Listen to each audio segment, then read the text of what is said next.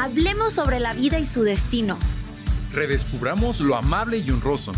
Apreciemos lo que es verdadero y noble, lo justo y lo puro. Pongamos en obra lo que hemos recibido. Es momento de ir más allá. Esto es Escápate. Escápate. Bienvenidos una vez más a su programa Escápate, donde hablamos sobre la vida y su destino, transmitiendo, grabando desde el Seminario Diocesano de Guadalajara. Para mí es un gusto estar aquí frente a ustedes, ante las cámaras y ante los micrófonos. Siendo la primera vez que coordino uno de estos programas, me han, invitado y con mucho gusto he aceptado esta, esta encomienda. Y en este programa, bueno, vamos a tratar algunos temas un poquito, podría decir, delicados y un poquito fuertes. Pero bueno, no, no quisiera adelantarme a esto. Primero quisiera presentar a quienes nos acompañan. De este lado tenemos a Rodrigo Romero, que ustedes seguramente ya lo conocen por todos los demás programas, eh, que ha coordinado y que ha estado colaborando. Muchas gracias, Rodrigo, por invitarme. ¿Cómo estás? La verdad, muy contento, Jairo. Se siente se siente diferente estar sentado de este lado, ¿no? Como que se siente padre, la verdad, como un poquito menos de, vamos a decir, depresión quizá, como los nerviositos, ah. pero muy contento, realmente. Bienvenido a tu primera coordinación de, de, de, un podcast. Bienvenido y pues, es el primero de muchos, seguramente. Gracias. Y gracias por la invitación. Muy bien.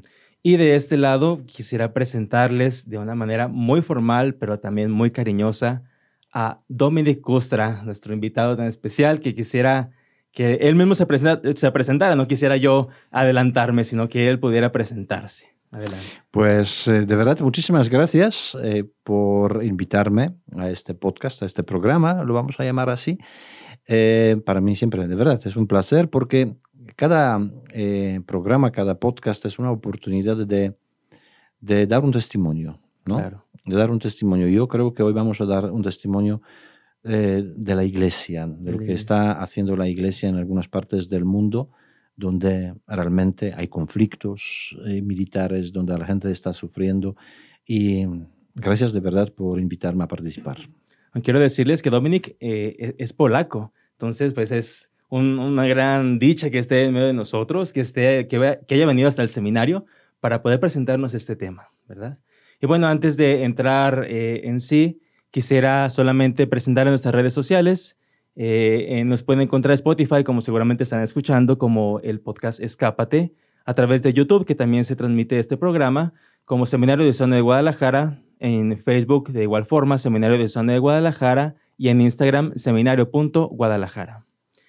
Bueno, como pueden darse cuenta, este episodio se llama así, Una guerra olvidada. Seguramente eh, pudieron darse cuenta hace alrededor de algunos ocho meses en, redes sociales, en las noticias, se suscitaron o se, dieron noticias sobre el, conflicto bélico que existe todavía hasta, estas fechas en, Ucrania y en Rusia, ¿verdad? Se, fue un tema muy, muy polémico en, en, su momento bueno, quiero compartirles un poquito este, como muy personal esto, pero que me da a, la vez como vergüenza, ¿no? En ese momento, fue en febrero de este año, yo acababa de ir por la, cartilla militar a, recogerla porque se había retrasado un poco por eh, motivos de la pandemia. Entonces, estando ya, ya ahí que ya me la habían dado, eh, como a los dos o tres días se dio este conflicto, inició este conflicto y dije, ay, ya nos van a mandar para allá, ¿no? Porque se dieron mucho, mucha polémica, ¿no? De que iba a suceder eh, la Tercera Guerra Mundial, había como cierto conflicto entre Occidente y Oriente, como si volviéramos a la Guerra Fría prácticamente, ¿no? Entonces, bueno, esto lógicamente en, cifras estamos hablando. Pero eh, también yo quisiera, y quisiera preguntarle, Dominic, eh, ¿cómo es que se está viviendo más esto personalmente? Porque bien pudiéramos, pudiéramos hablar eh, en este sentido muy ampliamente y muy, si lo pudiera decir, burdamente, porque solamente nos, estamos enfocando en cifras, nos estamos enfocando en quién es, quién es más fuerte, quién es más débil, o incluso las organizaciones gubernamentales, organizaciones internacionales, pues piensan solamente como en eh, a, su favor y no se habla nunca. ¿Quién saca mejor provecho? Exactamente. nunca se habla como de la parte humanitaria o, o, qué están sufriendo. No sé si nos puede hablar un poquito sobre eso. Mm, mire, yo creo que apenas hace unos ocho o nueve meses ¿no? atrás Nadie de nosotros ha pensado que puede surgir un conflicto militar dentro del continente europeo. Yo creo que, yo creía al menos que la Segunda Guerra Mundial, Primera Guerra Mundial, eh, nos debería enseñar algo ¿no? a, la, a la sociedad. Sin embargo, surge una cosa totalmente inesperada.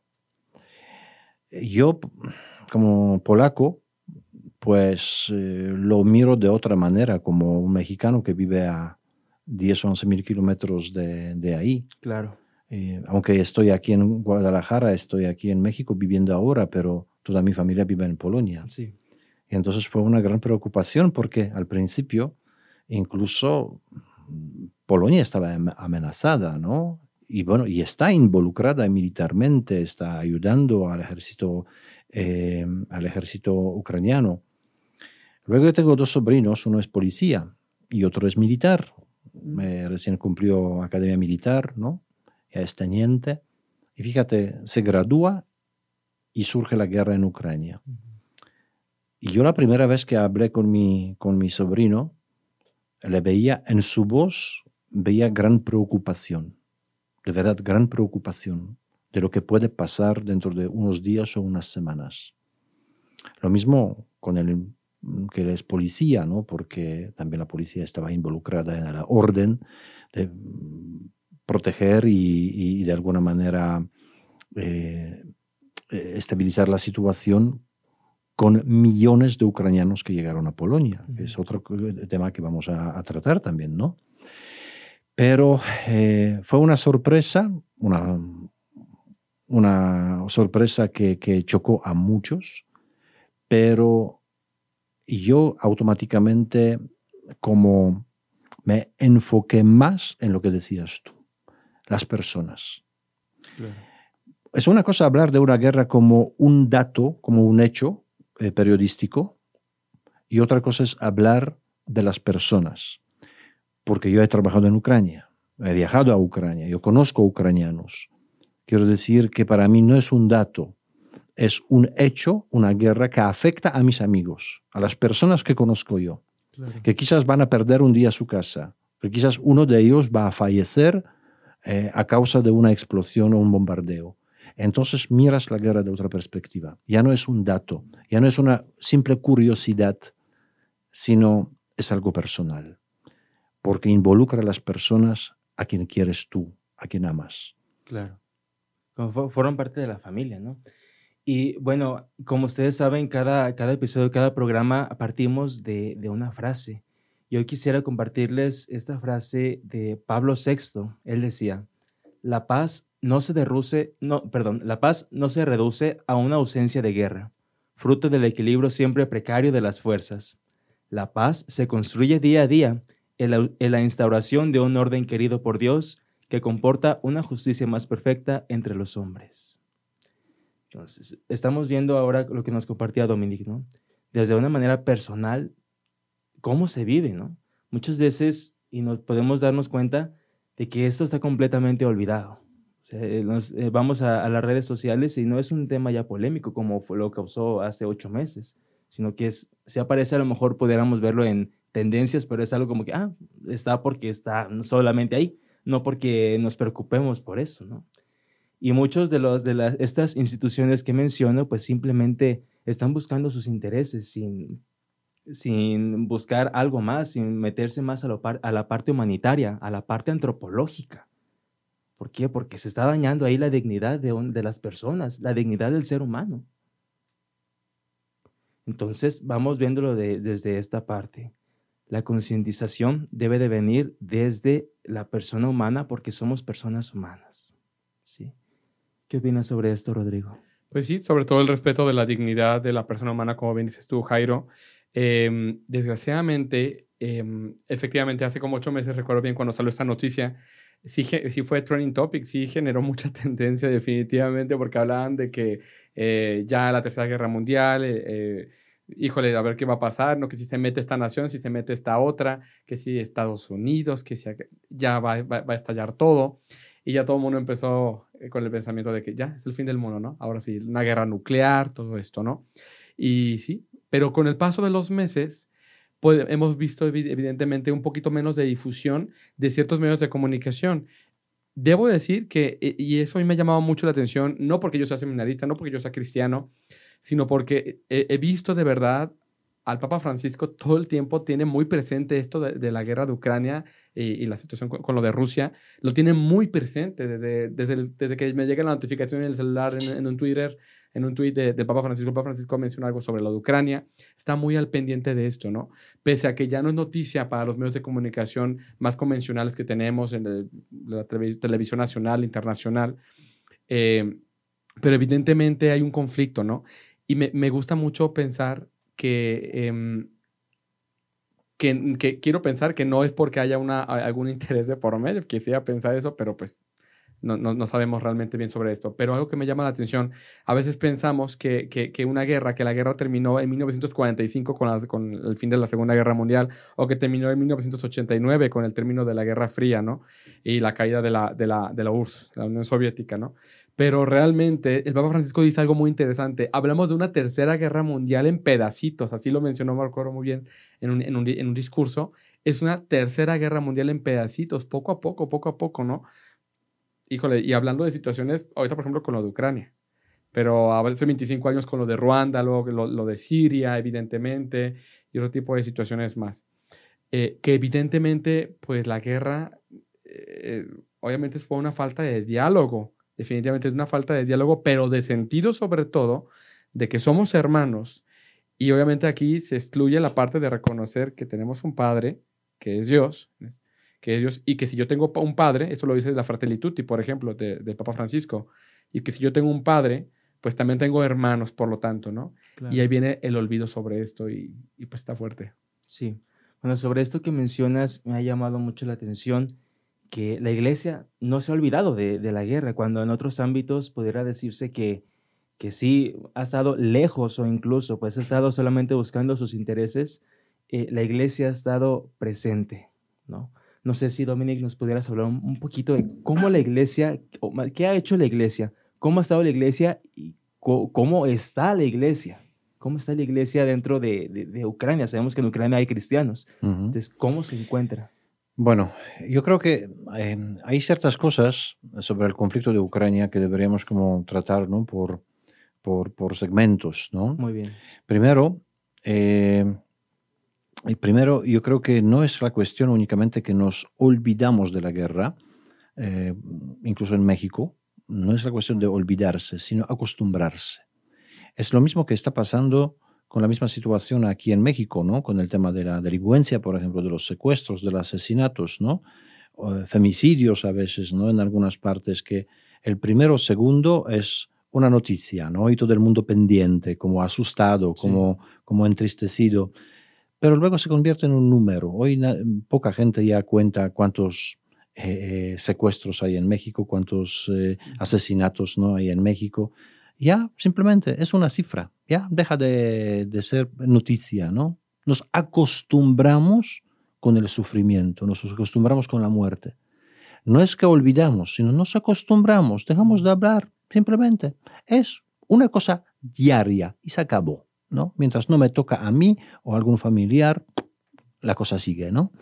Y esto es precisamente un gran error, eh, ¿no? De, como ser humano, ¿no? Y mucho menos para nosotros los cristianos, que no podemos aceptar y no podemos acostumbrar, acostumbrarnos con el sufrimiento humano. Y esto es lo que está ocurriendo en Ucrania. Y esto te lo va a decir eh, muchos, van a decir muchos sacerdotes, amigos míos, que, que, están trabajando, por ejemplo, en Italia, que están trabajando en España, ¿no? Primeras semanas de la guerra, todas las parroquias, quiero decir, gente, ¿no? Le llamaban, hasta políticos, eh, gente, hombres de negocios, le llamaban, ¿qué necesitas? Te ayudamos esto, te ayudamos. Dice, no, no eran, yo no tenía tantos contenedores para enviar ayuda a Ucrania. Dice, la guerra sigue en Ucrania, pero la ayuda ya la gente ya se olvidó. Pero no significa que la gente hoy no necesita. Precisamente nos olvidamos de una cosa, que cuando surge alguna desgracia, hablamos de una catástrofe natural o una guerra, como por ejemplo, eh, un ejemplo, un terremoto en, Ciudad de México, ¿no? Primeras semanas todo el mundo se vuelca, ¿no? La gente compra, la gente lleva dispensas.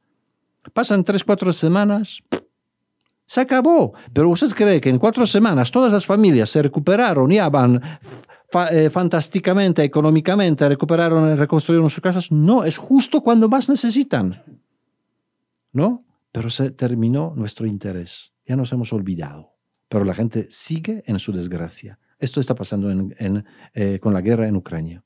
Ahora, me preguntabas sobre el tema de la iglesia. Aquí podemos hablar de la misma iglesia, pero en dos sentidos. La iglesia universal como enfrente al tema de la guerra y la misma iglesia católica que está dentro de las fronteras ucranianas y tiene que diariamente atender a los feligreses. ¿no?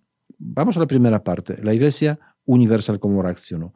Pues Rodrigo ha mencionado, el Papa Francisco muchísimas veces en Ángelus pide las oraciones, eh, llama ¿no? por la paz, pide el diálogo. El Papa no puede hacer más.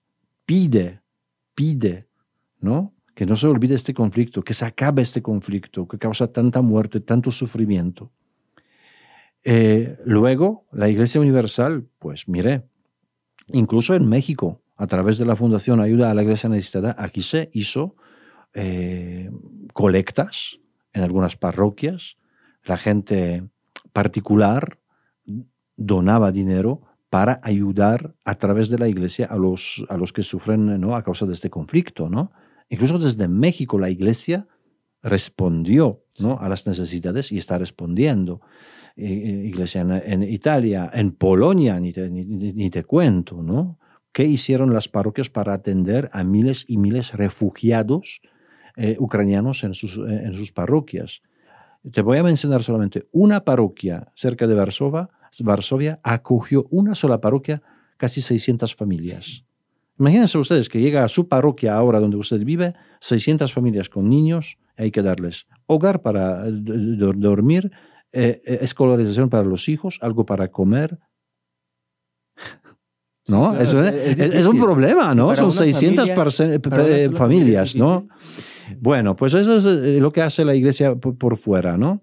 Eh, acopio, ¿no? transportes de, de, de, ropa, de medicamentos, de, alimentos, ¿no? Y luego esta parte de la iglesia ucraniana. Miren, a mí me, de verdad, mm, me conmovió, me conmovió, eh, porque cuando se empezó la guerra, pues ustedes saben que los sacerdotes siempre tienen como una cierta oportunidad ¿no? de abandonar el país, por ejemplo, porque son congregaciones religiosas que pueden salir a otras casas, ¿no? Eh, sacerdote hasta puede eh, sentir el apoyo ¿no? de alguien de fuera, de algunas familias o de la misma iglesia. Quiero decir, muchos sacerdotes de Ucrania, cuando se empieza la guerra, podrían decir, chao, me voy, no voy a arriesgar mi vida. Les voy a preguntar, ¿Saben ustedes cuántos sacerdotes abandonaron Ucrania al principio del conflicto? No, bueno, no. Ni uno solo. Ni uno solo. Esto, esto es eh, real. Voy a decir más. Había sacerdotes en Ucrania o en Italia, perdón, en, eh, en España eh, o en Italia que llevaban parroquias para los ucranianos y cuando se empezó el conflicto, regresaron a Ucrania para atender a las personas que necesitaban. Por ejemplo, el padre Yuri, creo que se llamaba, ¿no? Eh, eh, si ustedes han viajado alguna vez en Barcelona, en la Rambla hay una iglesia al final, casi llegando al puerto, que se llama Santa Mónica. Él era párroco de la, de la iglesia de Santa Mónica, un ucraniano. Es sacerdote, pero antes del seminario hizo, como se llama, la carrera para ser eh, paramédico, ¿no? Se empieza la guerra, el tercer día manda el mensaje al grupo de los sacerdotes, dice, chicos, saludos desde Ucrania, ya estoy en Ucrania. Y como sacerdote, cumple su misión como sacerdote atendiendo espiritualmente a veces moribundos, pero como paramédico también está ayudando a los médicos a, este cuerpo ¿no? Eh, de salud. Pues fíjense que hasta este punto, ¿no? Los sacerdotes respondieron automáticamente, no abandonaron, las religiosas no abandonaron el país, sino automáticamente, ¿no? Eh, como hicieron una infraestructura para atender a las personas más necesitadas. Las iglesias se convirtieron en comedores sociales. Las catacumbas de las iglesias, como sótanos de las iglesias, como refugios eh, antibombas, ¿no? Es impresionante lo que hacía la iglesia, impresionante. Y yo los puedo demostrar, incluso con las fotos, con los videos que recibimos de ahí, como la fundación, que la iglesia respondió de una forma muy, muy concreta a las necesidades de las personas, de familias enteras que han perdido todo. Ok, bueno, ya ahorita que nos encontramos en esta, en esta parte, nosotros que somos seminaristas, híjole, siento como un nudo hasta la garganta el darme cuenta, el, el, poder conocer estas cosas, los testimonios tan impactantes que hay, ¿no? Entonces, ahora vámonos viendo desde este sentido. No podemos nunca olvidarnos de que somos hermanos, ya lo mencionaba Rodrigo. Pero en este sentido, no porque sea alguna situación filantrópica, alguna situación altruista, sino porque los hermanos que están sufriendo vemos el rostro de Cristo. Eso nunca debemos dejarlo de lado porque somos cristianos. No, nunca podemos dejar de ver el rostro de Cristo en el hermano que sufre. Y yo creo que la iglesia, yo creo que los sacerdotes vieron eso. Y qué gran testimonio están dando, al menos en lo personal, que ahorita nos lo estaba contando, híjole, sí sentí como hasta un nudo en la garganta, el darme cuenta de cómo esta situación que es tan actual, pues no deja nunca de dar esos testimonios tan grandes de vida. Y en este sentido también eh, no, no, quisiera tampoco que, que, lo dejáramos de lado, no que eh, no olvidarnos, ya lo decía Dominic, sino que nos acostumbráramos al dolor. No podemos acostumbrarnos al dolor. Y creo que una de las grandes, no, no me acuerdo quién decía que el, el, el, más grande pecado del siglo XXI es la indiferencia. Entonces, ¿cómo no podemos hacernos indiferentes ante esta situación? Sí, además que, miren, eh, mencionamos hoy, quizás hablamos de este mismo conflicto ¿no? Eh, entre Rusia y Ucrania.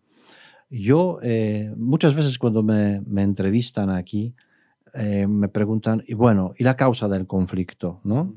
¿Y quién es el culpable? ¿Y la Rusia? No lo sé. ¿Y la Rusia?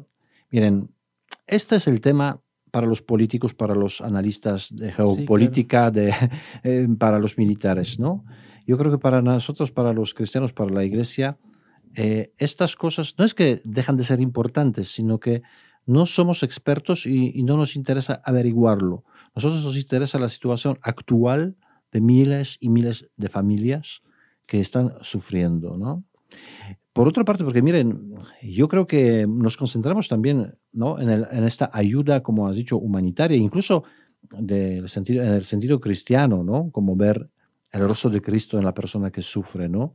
Eh, para unos es altruismo o solidaridad, para nosotros es caridad y misericordia hacia esas personas, ¿no? Pero muchas veces nos concentramos únicamente a esta ayuda material, quiero decir, ¿qué van a comer? Falta agua, no tienen electricidad, falta ropa, faltan medicamentos. Pero también hay una cosa que muchas veces olvidamos eh, hablando de las personas necesitadas. Necesitan atención espiritual y, y psicológica. No solamente, eh, a veces pensamos solamente en cómo satisfacer el cuerpo, ¿no? Las necesidades del cuerpo. No, no, pero detrás de este sufrimiento de pérdida de un ser querido, por ejemplo, hay un trauma profundo, a veces hasta conflicto espiritual los sacerdotes, los religiosos o las religiosas que están en Ucrania no, únicamente son, repito, como voluntarios, ¿no? de una ONG que, que cocinan y dan comidita caliente y reparten café en las estaciones del tren. ¿no? no es solamente esto. A veces esto es mucho más fácil que simplemente sentarse al lado de la persona que ha perdido eh, eh, ayer a su marido en la guerra y darle 30 minutos de su tiempo. A veces sin decir nada, solamente escuchar, abrazar y escuchar el llanto. Claro. Luego, esta atención espiritual, la Eucaristía, llevar la Eucaristía. Estar en una estación de metro donde la gente se refugia día y noche a veces, ¿no? Estar ahí y decir, nos levantemos, pongan las velitas y rezamos un Padre Nuestro. esto para la gente es una fuerza que no se ni pueden imaginar. Si no fuera a veces por esta fuerza de la oración, ¿no? Por este, eh, esta ayuda espiritual, quizás mucha gente hasta cometería el suicidio. Claro. Sin ver el sentido de todo esto. Pero la fe da sentido incluso del sufrimiento. Incluso no quiero decir que vamos a aplaudir o vamos a de alguna manera aceptar la guerra, no es cuestión esta, sino verla de otro punto de vista. Que incluso Dios puede sacar lo mejor, incluso del, del sacrificio del, del, sufrimiento. Claro. ¿no? Del mal que saque lo, mejor. El del mal. Él, no lo provoca. Es que si nos concentramos solamente en la guerra, guerra, guerra, guerra, pues al final no ves esperanza, no ves salida. Y solamente digo, cerrarse, suicidarse o lo que sea. No. La fe, y a través de la fe, lógicamente, el mismo Jesucristo llena nuestro corazón de esperanza, de ver el futuro con colores, porque incluso este sufrimiento puede llevar a una gloria, ¿no? Entonces, el papel de la iglesia, repito, es como doble. Ayuda humanitaria, ayuda económica, ayuda social, pero especialmente, y lo principal hasta diría yo, este acompañamiento espiritual. Poner Dios en medio de este conflicto. Mostrar su misericordia, su amor a pesar de lo que está pasando. Es complicado, esto es complicado, ¿no? Sí, claro, claro. Pero es posible. Yo creo que mucha gente sobrevive y todavía tiene ánimo para seguir adelante gracias a la comunión que recibe todos los días. Claro, incluso nosotros lo podemos ver, no sé, Rodrigo, si te, ha tocado en algún apostolado, que eh, el incluso solamente ir con las personas y escucharlas es algo que los conforta. De verdad que los conforta. creo que como lo que, lo que el Papa Francisco hablaba sobre esa pastoral de la escucha, ¿no? A veces no, no siempre tenemos que tener palabras para la otra persona, porque a veces podemos caer en esa en esa falta de humildad de decir, es que yo tengo que tener siempre una palabra, dar palabras a los demás, ¿no? A veces solamente es guardar silencio y escuchar. Y es lo que decía Dominic, es solamente escuchar a veces el dolor, el sufrimiento de una persona. Y desde luego esta parte, me, ahorita me acordé mucho de Víctor Frankl, este famoso eh, psiquiatra austriaco, si no me equivoco, que le tocó vivir la parte del holocausto en la Segunda, Guerra, Mundial. Este, híjole, y pienso, pienso un poco en él, en esta parte de darle sentido al sufrimiento, ¿no? Pero necesita obviamente una persona que está, acaba de perder a su, a su esposo, eh, o una persona que acaba de perder a sus hijos en, una bomba, una, una balacera, no sé, sobre todo todo lo que está ocurriendo allá en Ucrania, ¿no? Y en otras partes del mundo, vaya. Eh, pero que alguien que le pueda dar sentido a ese sufrimiento precisamente, o sea, eh, y ese sentido de la fe, precisamente. Y como bien decía este, este Dominic, pues no solamente es la parte de la ayuda humanitaria, que es necesaria, claro, está, o sea, sí es necesaria, es importante, pero viene la parte de dar el sentido en la parte del ámbito de la fe, ¿no? Eh, desde luego, en, el aspecto, por ejemplo, de, mm, mencionaba Dominic una parte sobre la parte política, ¿no? Que evidentemente no vamos a, a, profundizar nosotros, no somos analistas políticos en este caso. Eh, pero me llama, el Papa Francisco mencionaba hace poquito, eh, decía, cuestionaba el término de guerra justa, porque así a veces se, puede llegar a utilizar ese término, guerra justa, es una guerra justa, ¿no? Y él decía, yo creo que hay que repensar ese término, ¿no? Hay que repensar ese término, porque ninguna guerra es justa definitivamente, ¿no? Y a veces se piensa que en base a ayudar, por ejemplo, al pueblo de Ucrania como están en estos momentos, eh, quizá el mundo piensa que el que salga una transnacional de café de Rusia, ¿verdad? Ya es una forma de ayudar a la guerra. Ya estamos ayudando entonces, ¿no? No voy a decir la marca del, café, ¿verdad? Claro. que por ahí más o menos ya lo podemos imaginar. Que ya, que salga de allí y es mi forma de apoyar y de, solidarizarme, ¿no? No, la solidaridad va más allá todavía de eso, porque obviamente pues, hay intereses de otro tipo allí también, independientemente también de la parte del tráfico de armas, etcétera, etcétera, ¿no? Pero es esto, y me quedo mucho con lo que estaba diciendo Dominique ahorita. La iglesia no se olvida de la guerra. O sea, la iglesia no se olvida de la guerra no por, no por recordarte que hay una guerra, no, sino que sé que allí es donde hay hermanos necesitados que necesitan de mí y es parte de mi misión, vaya, es parte de esta misión. Muy bien, bueno, para ir aterrizando ya un poquito este tema, sabemos, Dominique, que trabajas en un apostolado muy bello, de, internacional, de hecho, y quisiera que nos pudieras concretizar ¿qué cosas como mexicanos, como tapatíos eh, o quien nos escuche, ¿qué cosa podemos hacer para ayudar a estos hermanos que nos necesitan? Siempre, aunque parece paradójico, ¿no? Y quiso, quiso alguien decir, ah, están exagerando porque es el podcast del seminario, pues siempre tienen que decirlo. No, es que no es así. Es que la oración es lo más fuerte. Claro. Es que, en serio, si, si supiéramos el poder de la oración, de verdad no les levantaríamos de las rodillas. Y yo creo que hay que rezar mucho por la paz, por la paz mundial, no solamente por la paz en Ucrania, porque hoy nos concentramos en Ucrania, pero actualmente hay más de 60 conflictos militares en todo el mundo. Claro. Y Ucrania se habla más porque, como ha dicho Rodrigo, como has mencionado tú, porque hay intereses, porque son como bloques, ¿no? Europa contra no lo sé qué, no lo sé cuántas, potencias mundiales, etc. Pero no, hay conflictos muy fuertes en otras partes del mundo, olvidados, silenciados, ¿no? Entonces tenemos que rezar por la paz. Y creo que la segunda parte, la paz, eh, se construye desde el ámbito más cercano, quiero decir, desde mí mismo. Mi paz interior, en la paz en mi familia, en mi vecindario, el paz en mi comunidad en el seminario. ¿Cómo yo puedo exigir que la paz en Ucrania ¿no? y en Rusia o lo que sea si estoy en conflicto permanente con mi hermano del cuarto, ¿no? O de otro cuarto, en guerra prácticamente a veces, en odio, ¿no? No, tenemos que construir la paz primero donde vivimos, ¿no? Y hay una frase que me ha gustado mucho, no lo sé quién la ha dicho, pero alguien eh, ¿no? decía en, uno de los memes ¿no? que, que, circulan por, por las redes sociales que decía que eh, millones de jóvenes ¿no? Eh, piden limpiar la planeta, quieren limpiar la planeta, ¿no? pero millones de sus padres lo único que piden es que limpien su cuarto. ¿no? Y precisamente es esto. A veces queremos paz mundial, ¿no? pero Comencemos por nuestro cuarto, por nuestro ámbito eh, del grupo, del seminario, de la familia, ¿no? Construyendo la paz, construyendo la paz, poniendo el amor, poniendo alegría, no odio, sino tolerancia entre nosotros mismos. Y así construimos poco a poco, damos un pequeño granito de nuestra parte para construir precisamente esta paz mundial. Claro. Ah, pues esta es tarea de, todos, no solamente de unos cuantos o de aquellos que están involucrados en, en aquellos, aquellos conflictos o los que se encuentran geográficamente allá, sino que es realmente de todos, ¿verdad? Rodrigo, ¿con qué te quedas? Pues con lo que empezamos casi. ¿Que quieres más café, Dominic? Digo, nos quedamos con el café. Nos quedamos con el café.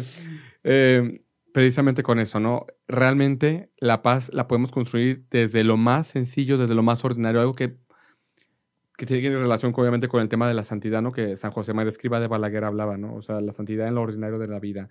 O sea, no tenemos que hacer cosas extraordinarias desde lo que precisamente mencionabas, ¿no? O sea, lo más simple y elemental que favorezca un vínculo de paz, de armonía, de tranquilidad. Creo que Madre Teresa decía, ¿no? Que la paz comienza con una sonrisa. exacto, o, sea, con una sonrisa. Y, no hay que irnos tan lejos para darnos cuenta que a veces somos un tanto hostiles entre nosotros mismos. Empiezo por, por, por, por mí mismo, vaya. Y, y pues es, es, parte de reflexionar, ¿no? Eh, obviamente estoy de acuerdo, la parte de la oración es muy esencial, ¿no?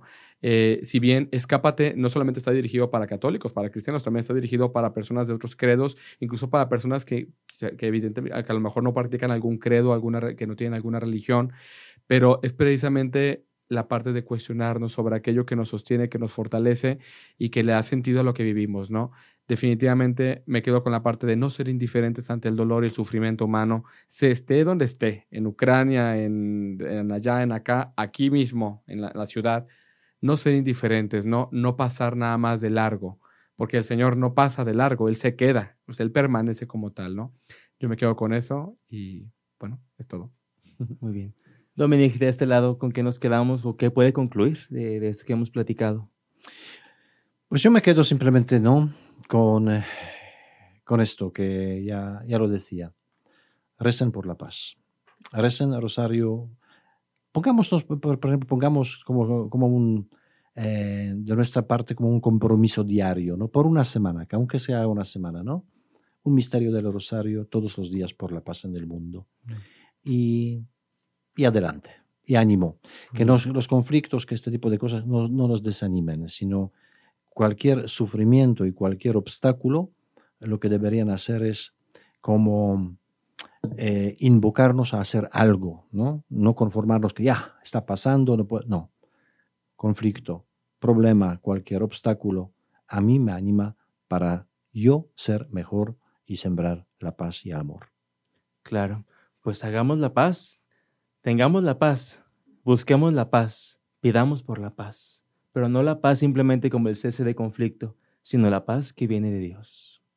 Yo creo que esto es la parte más importante, siempre estar en contacto con aquel que nos ha creado, viéndolo desde ese punto de vista, si lo quieren ver desde, desde otro punto de vista, pues generar aquella paz que hace que todos estemos bien, buscar el bien para todos. Humanitaria. Ah, la paz humanitaria, la paz eh, muy filosóficamente hablando, que antropológica, ¿no?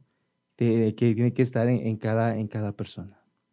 Pues les agradezco. Dominic, gracias por, por estar eh, con nosotros, por compartirnos pues, parte de tu, de tu, testimonio, prácticamente, porque es, estuviste muy cercana en ese sentido en, en, estos conflictos. Gracias, Rodrigo, por acompañarnos, por dar también este, este, estas palabras, este, este, testimonio, ¿verdad?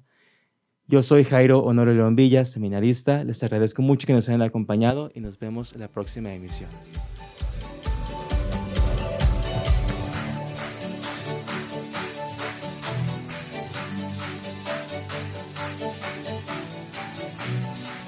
Esto es Escápate, el podcast. Seminario Diocesano de Guadalajara.